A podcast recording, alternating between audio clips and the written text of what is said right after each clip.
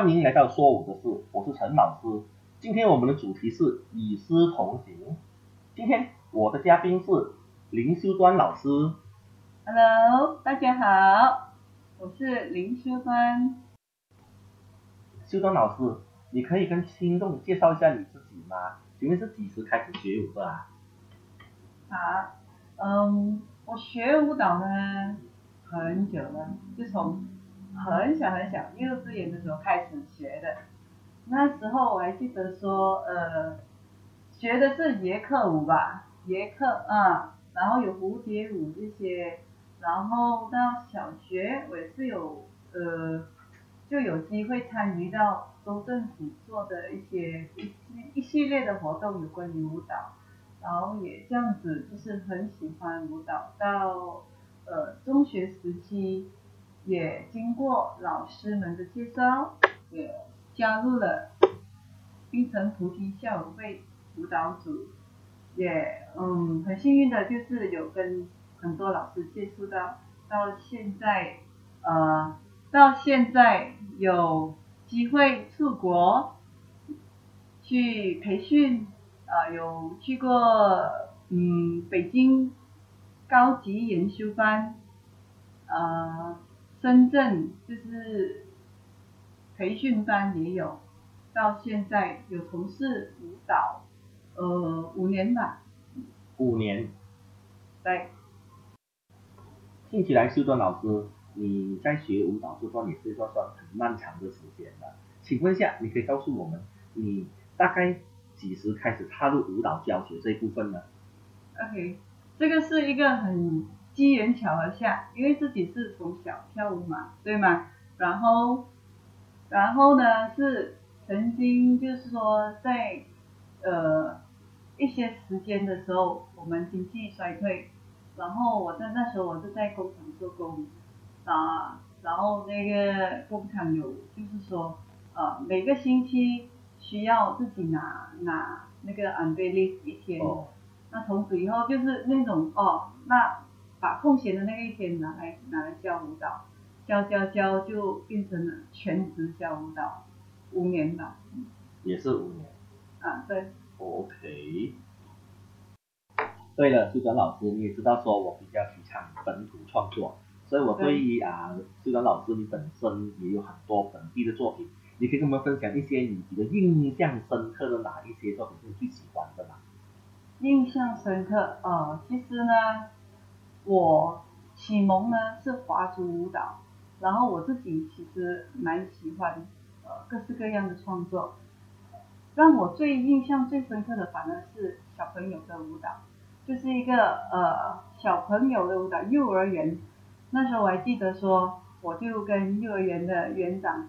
我想啊，来吧，你就给我男生，他就选了二十位 很乖的男生给我。乖的男。对，然后那时候其实我有一个概念是创作，呃，有嗯华族特性的一个舞蹈，那个叫百家姓。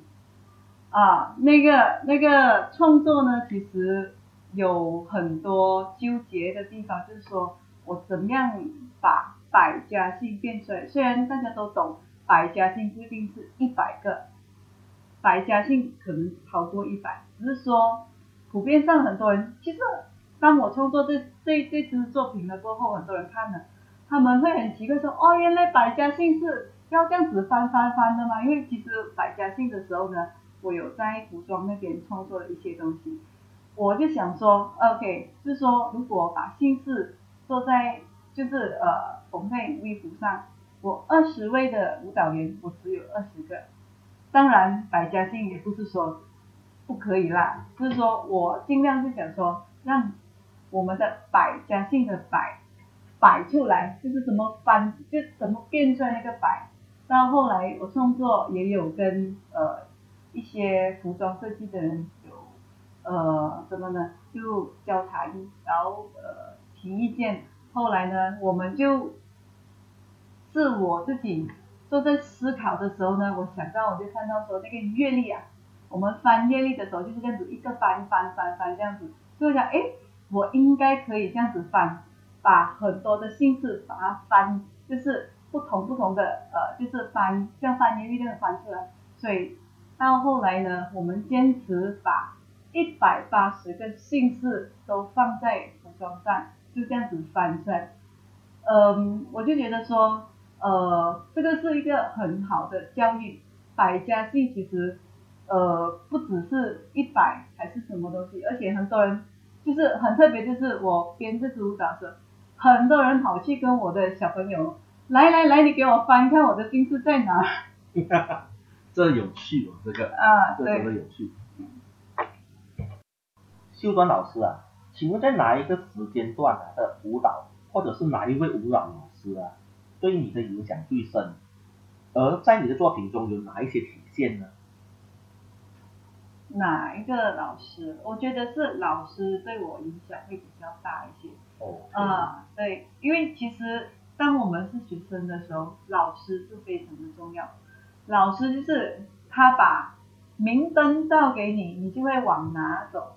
如果其实呃，其实我很幸运，就是说。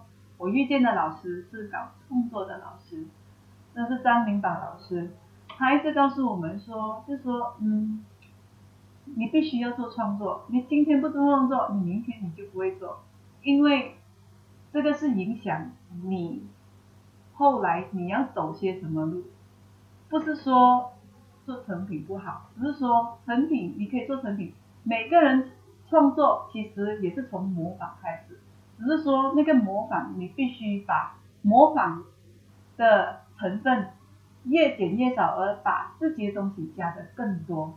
所以我觉得说跟对老师了。哈哈哈！所以啊，消化是最重要的咯。对对对，而且其实我很幸运，我就是身边遇到的老师都非常非常鼓励你要自己搞创作，因为。创作是你的财富。如果你今天模仿不是不可以，当你不熟那个东西的时候，模仿是可以的。因为每个人都是从模仿开始，像我们小孩子也是模仿父母亲开始，模模仿父母亲的表情这些东西，对吧？然后到自己有自己的东西，你再从模仿的那一个瞬间，你有学到些什么东西，那个是最重要的。把那学到的东西是变成你自己的东西。那个才是你的才富。绝对认同啊，因为我们的模仿、消化到创作，这个是一个三部曲。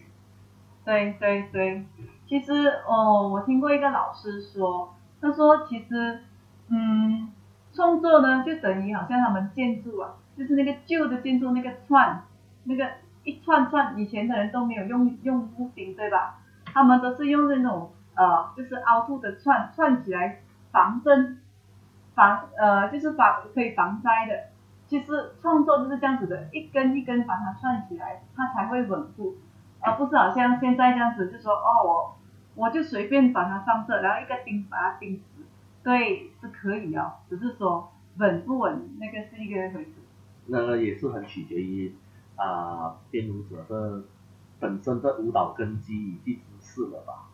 对对，其实编舞你可以说很难很难很难，你可以说非常容易，是看你取决于你要编什么，你有些什么东西。其实创作其实不难，创作是从你生活中你体会些什么东西。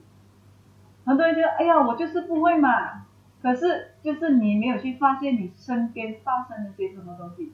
像刚才我所举例的，我的那个作品，我是从身边日历、月历翻出来，我觉得，哎，我的我的服装可以这么这么这样的去创作，把这些东西体现出来，而且是很基本、很基本的身边的一些一些小事物。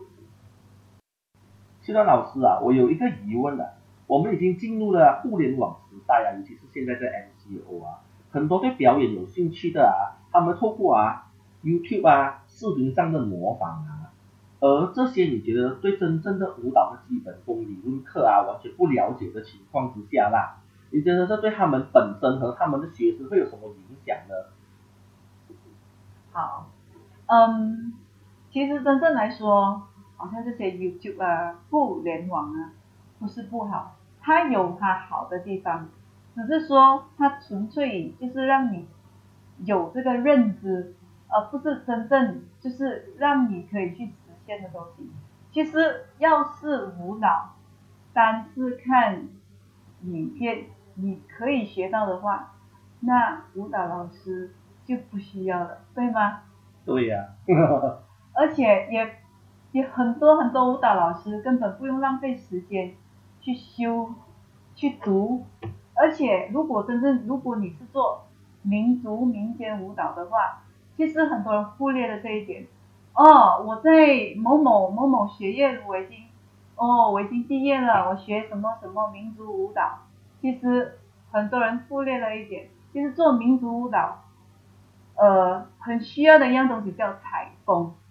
就是说，可能你做马来舞蹈，你可以去跟马来民族的艺术艺术家、老艺术家，你可能跟他待两三天，你可能你会发现到，哦，原来这个舞蹈的那个呃原有的那个就是很很很典型的东西，是从他们的生活开始，就是从一开始我就一直说，舞蹈其实是从我们的生活开始，它研发美化它。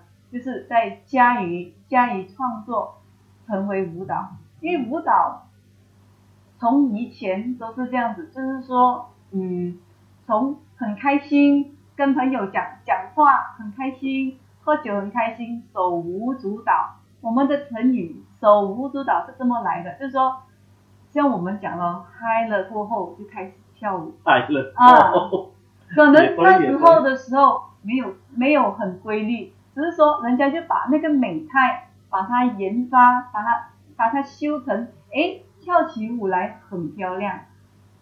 嗯，也是对，所以说的也没错啊，舞蹈源自生活。今天时间差不多了，如果你喜欢我们这一集的影片呢，记得在下方留言、分享、按赞、订阅我们的频道，还有别忘了打开小铃铛哦。我们下个影片再见，拜拜。